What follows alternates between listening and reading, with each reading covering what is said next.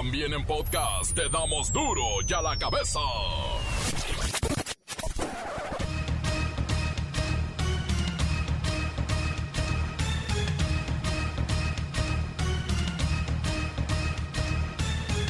Lunes 26 de julio del 2021 yo soy Miguel Ángel Fernández y esto es duro y a la cabeza sin censura. El presidente Andrés Manuel López Obrador advirtió que llueve, truene o relampaguee, se regresará a clases presenciales a finales de agosto próximo, pues ya fue bastante, dice el mandatario, ya fue bastante. Llueve, truene o relampaguee, no vamos a mantener cerradas las escuelas. Ya fue bastante. La economía informal alcanza el nivel más alto en cinco años. Es el modo de ingreso del 60% de nuestros hogares. Expertos recomiendan no combatirla, no perseguirla y mucho menos desaparecerla. Simplemente regularla. Este lunes comenzó la vacunación universal contra COVID-19 para Veracruz. Puebla, Guerrero, Oaxaca y Chiapas se inmunizará con Cancino, la vacuna de una sola aplicación para no regresar a las zonas distantes. Acepta Pemex el manejo de gasolina de baja calidad en Guadalajara. Son dos y medio millones de automóviles que reciben combustible con alto contenido de aromáticos. La norma exige 25% y los están despachando con 35%. No bueno. Los policías de Catepec, allá en Nezahualcóyotl, que fueron exhibidos en un video viral teniendo relaciones sexuales dentro de su patrulla, ya fueron cesados y separados de la corporación. Pero eso sí, son bien famosos. Cuelgan a cuatro hombres en Fresnillo, Zacatecas. Junto a ellos había un mensaje que decía, por cometer abigeato, o sea, eran robavacas, según dicen. El reportero del barrio y el falso médico que aplicaba vacunas tan falsas como él allá en Chiapas. La Bacha y el Cerillo nos dan los detalles de los atletas mexicanos en Tokio y la jornada 1 del fútbol nacional que concluye con la presentación del campeón esta noche. Comencemos con la sagrada misión de informarle porque aquí no le explicamos las noticias con manzanas, no, aquí las explicamos con huevos. Llegó el momento de presentarte las noticias como nadie más lo sabe hacer. Los datos que otros ocultan, aquí los exponemos sin rodeos. Agudeza, ironía, sátira y el comentario mordaz. Solo en duro y a la cabeza. ¡Arrancamos!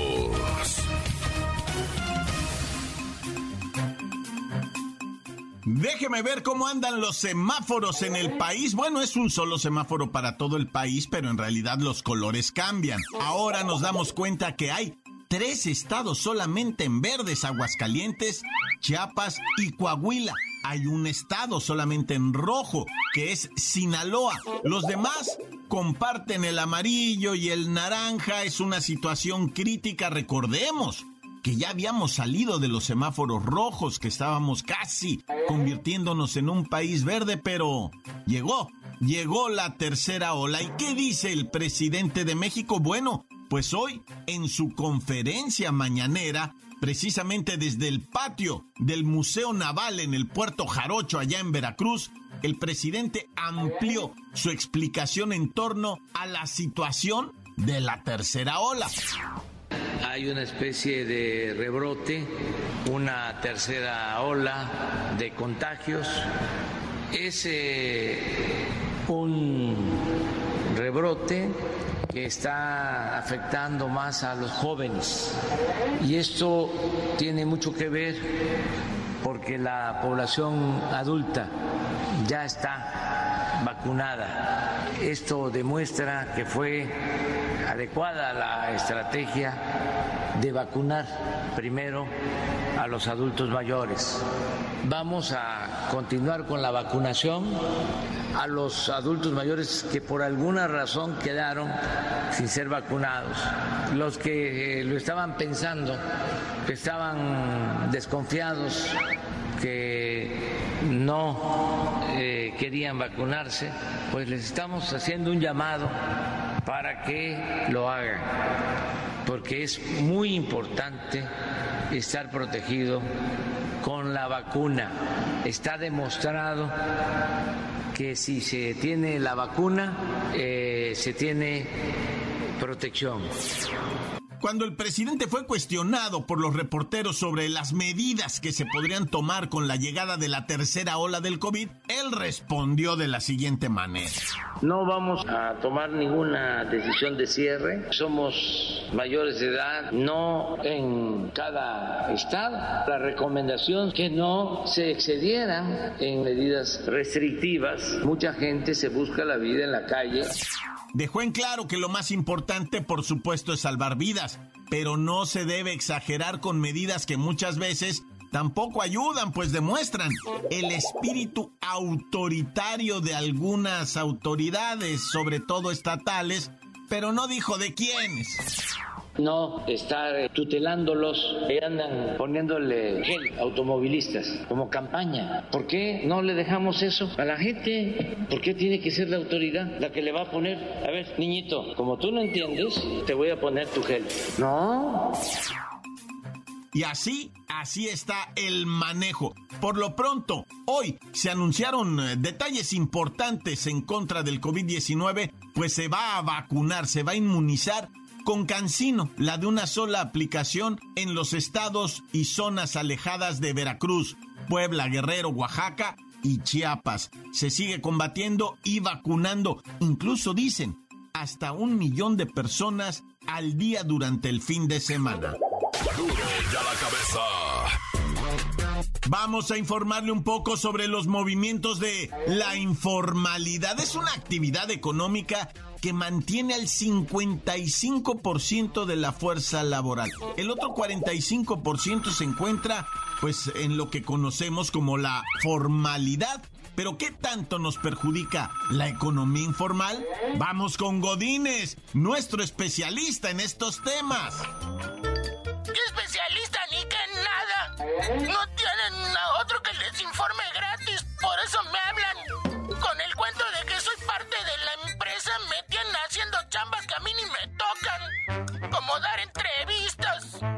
No hay que rezongar tanto, Godines. Son tiempos difíciles de cooperación mutua. ¿Qué nos traes de la informalidad? A ver, cuéntanos.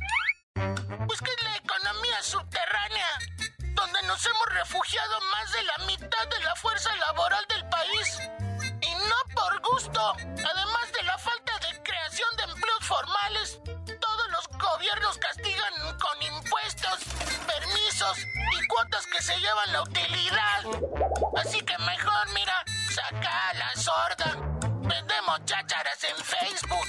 Y con eso completamos para más o menos Godínez, aquí el Centro de Estudios Económicos del Sector Privado revela que la economía informal en México representa, como tú bien dices, el 23% del Producto Interno Bruto, es el 23% de todo lo que genera el país. Sin embargo, nos damos cuenta que es la fuerza laboral más grande que opera en todo el territorio nacional, la informalidad, y generan muy poco.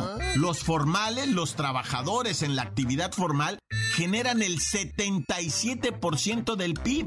De todo lo que se genera en nuestro país, el 77% es generado por el 45%. O sea, hay cosas que aquí no son parejas. Mira, te voy a decir algo. Con esto de la pandemia ha crecido el ambulantaje en todo el país.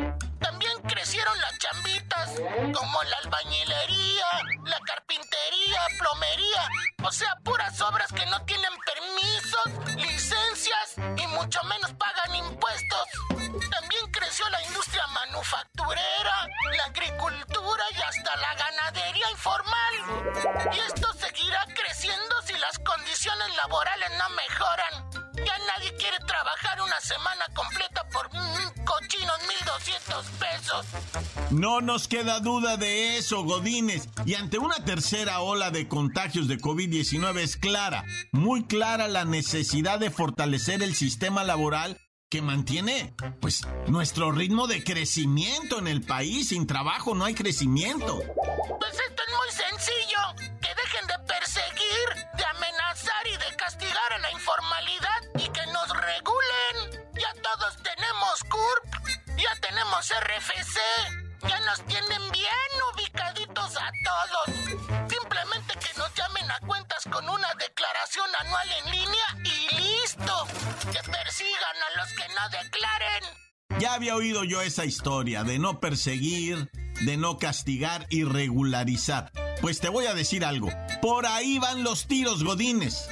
Están cerrando el círculo a los informales. Pero es muy difícil controlar el efectivo, el cash que circula por las calles. Gracias, muchas gracias, Godines, por tu participación. Una cosa es cierta, a nadie le gusta pagar impuestos, no, pero es imposible hacer funcionar a un país que no tiene ingresos. Encuéntranos en Facebook, facebook.com, diagonal duro y a la cabeza oficial. Estás escuchando el podcast de duro y a la cabeza. Síguenos en Twitter, arroba duro y a la cabeza. Y no olviden que tenemos podcast de Duro y a la Cabeza en nuestra página oficial de Facebook. Búsquelo ahí, Duro y a la Cabeza. También las cápsulas de la Bacha y el Cerillo y por supuesto el reportero del barrio, pero esas en la página del reportero del barrio. También de Facebook. Duro y a la cabeza.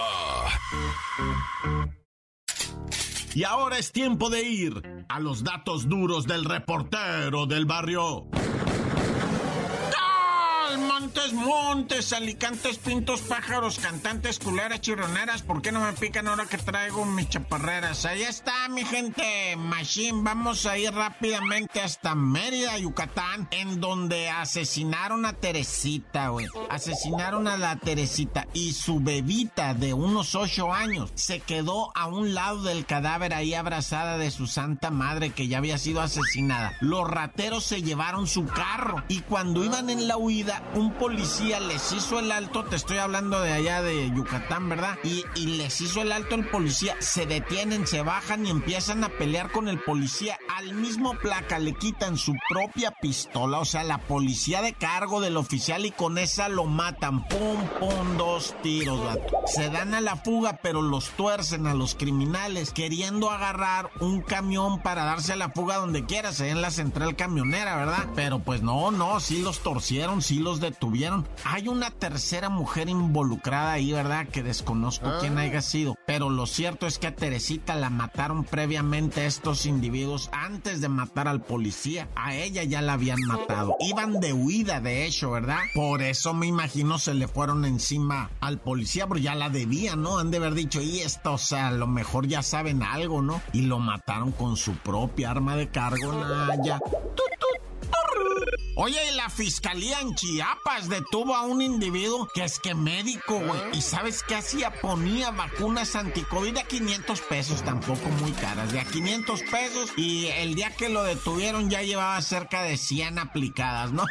O sea, imagínate tú nada más el vato lo que se ganaba, porque, o sea, por lo regular, o sea, la, la, la vacuna pues está haciendo gratis, ¿verdad? Pero pues de repente estos vivales, pues el señor ya llevaba sus 50 mil pesos en la bolsa que se los ofreció a los. ¡Ay! Y total que era suero, lo que él te pone es suero. O sea, le saca así la. Pues quién sabe, que, que él mismo ha de haber fabricado botellitas, Beto, ¿sabes? Pero, o sea, no las daba caras a 500. y eh, cuando lo detuvieron, ya, ya había puesto 100 nomás en ese día. O sea, ya llevaba 50 mil pesos ganados. Más los días anteriores. ¡Ah! Pero resulta que ni médico es. Nomás se robó una bata de a saber a dónde, ¿no? Si somos la gente, ¿no? O sea, ¿cómo pudimos caer en manos de alguien así, Naya? Oye, y en Sonora, que balacera traen, vato, cuatro días de balazos ahí en Bahía de Quino. Vieras nomás en una pared donde están unos baños públicos, sin contar los impactos que no veo. Porque los que no veo, pues no los puedo ver, que son los que estarían, eh, en las puertas, no los puedo ver ahí cuántos hay en las puertas, pero en la pared, en la pared se cuentan más de 150 balazos, ¿eh? En una pared, te imaginas, en unos baños públicos, en, en una iglesia se balacearon, en Bahía de Quino, se han balaceado cuatro días allá en Sonora, se traen ahí los cárteles, va, y se disparan y se matan y, y se desaparecen y tremendamente caliente el norte de Sonora, vato, tremendamente caliente. Y pues eh, no, no hay de ningún tipo, ¿verdad? No se puede controlar ningún tipo de este tipo de incidentes porque es de terror, vato, la neta, ¿eh? es de terror.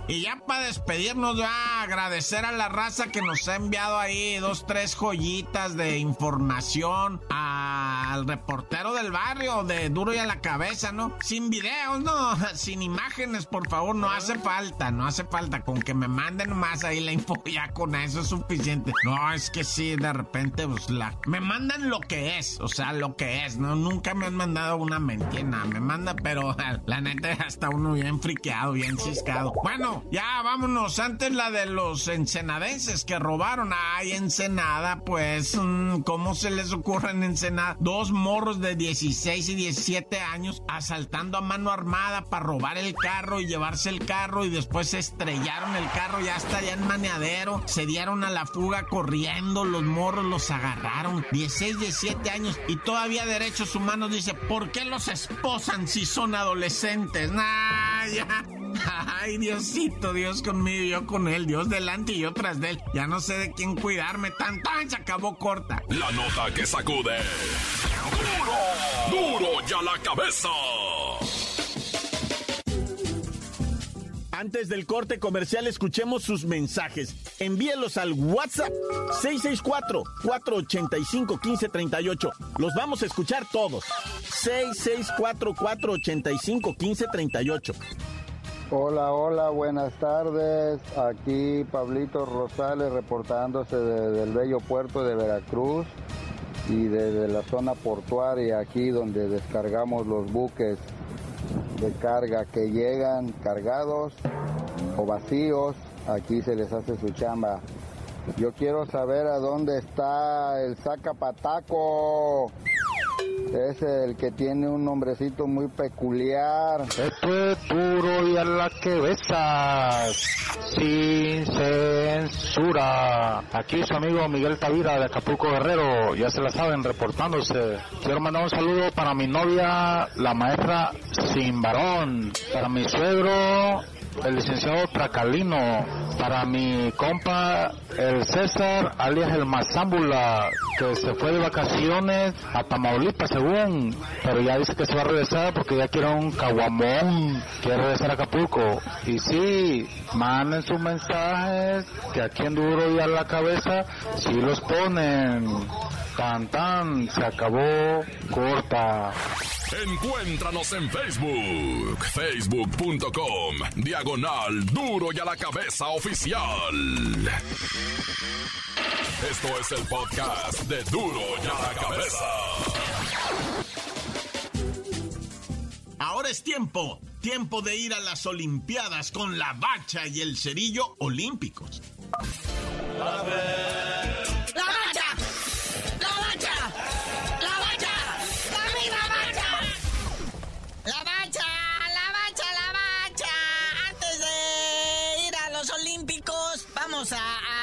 lo que deja dinero y de cosas serias. Por nada una de la apertura 2021. No, no, no, qué resultados, ¿eh? Y esto, digo, apenas es la jornada uno, pero te da un panorama de cómo vienen los equipos, ¿verdad? Mira, ahí están los resultados. Bueno, después del putrido empate entre el Gallos Blancos y el América del jueves, el Santos Laguna nomás le clavó 3-0 al Necaxa.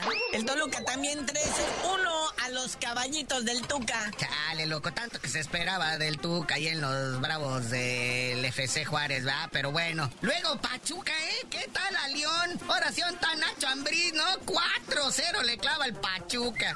Oye, ¿y las chivas caen dos, bueno, uno, dos, o sea, el Atlético San Luis les gana 2-1 a las Chivas. Como local a Chivas, no, bueno. Pero es que seis de sus jugadores principales andan distribuidos en las dos selecciones, ¿verdad? Pero pues ya dijo la Federación Mexicana de Fútbol que sin Yolanda, Mari Carmen. Y luego el Atlético San Luis regresó a su uniforme tradicional de azul con amarillo, en vez de estar copiando al Atleti allá de, de, Madrid, ¿verdad? Entonces, les, o les funcionó muy bien o las Chivas temprano están jugando muy mal. Oye, el Dominguirri, el Pumas y el Atlas. A ver, mi Atlas, ¿eh? ¿Hace cuántos milenios que no empezabas con un punto en la tabla porcentual. En último, no bueno. Empatando 0-0 con los Pumas en CU y pues ahí sí, como dice aquí el buen Cerillo, pues repartieron puntos, ¿verdad? Otros que repartieron puntos y estuvieron así con el que ya merito fueron los rayados del Vasco Aguirre contra el Puebla. Y el que se ensañó fue el Piojé con sus Tigres. Se estrenó metiéndole un baile a mis cholitos adorados, los dejó dos por uno. Son buenos los tigres, ¿eh? se ven bien, se ven fuertes. Además, el tigre, acuérdate que con el tuque empezaban así melolengos y ahorita se ven poderosones, ¿eh? Y eso que no está su ofensiva francesa, ¿verdad? No está ni Guignac ni Taubín. Andan en los Juegos Olímpicos. Entonces, este, pues ahí nomás, ¿verdad? Pero hay jueguito para hoy, muñeco. Hoy está el campeón. Debuta el campeón goleando al Mazatlán. Nada más hace falta saber cuántos le va a meter, ¿verdad? Para que, pues, este,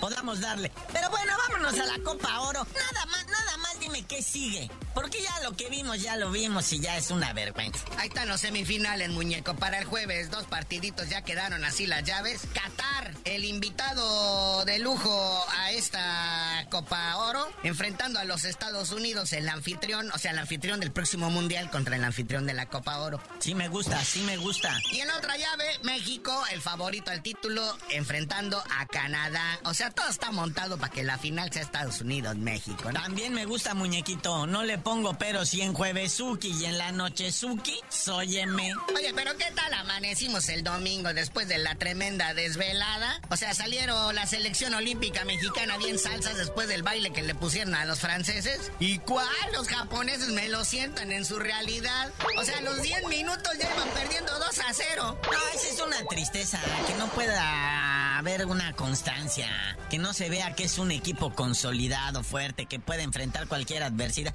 No, o sea, le ganas a Alemania en el Mundial y luego vas y pierdes con quién sabe quién. Le ganas a Francia en, la, los, los Olímpicos y luego vas y pierdes con Japón.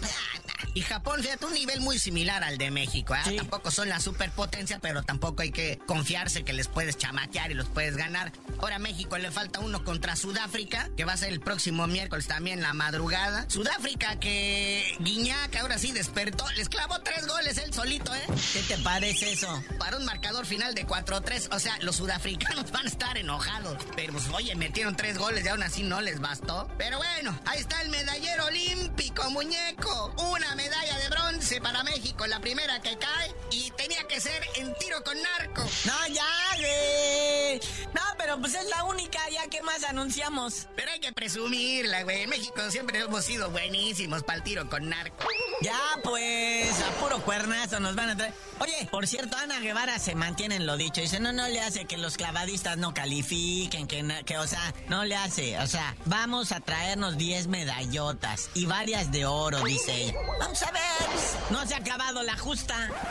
Pero bueno, carnalito, ya vámonos porque hoy en la noche está México contra Canadá en softball femenil y ahí vamos por la medalla de bronce. Después de que arrancaron tan mal la selección femenil de softball mexicana, le pegaron creo que a las italianas y a las australianas y pues nos tiene en el peito con Canadá, que Canadá ya nos ganó 3 a 2, ¿verdad? Ah, ya. Pero bueno, tú no sabías de decir por qué te dicen el cerillo. Ya que México tenga sus 10 medallas de oro, les digo.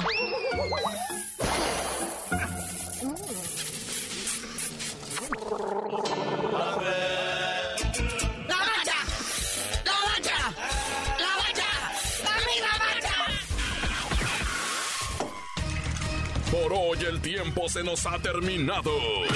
Le damos un respiro a la información, pero prometemos regresar para exponerte las noticias como son. Duro y a la cabeza es Miguel Ángel Fernández, Arturo González, Evi González y la producción de Luis González, el señor X. Una producción original de MBS Radio.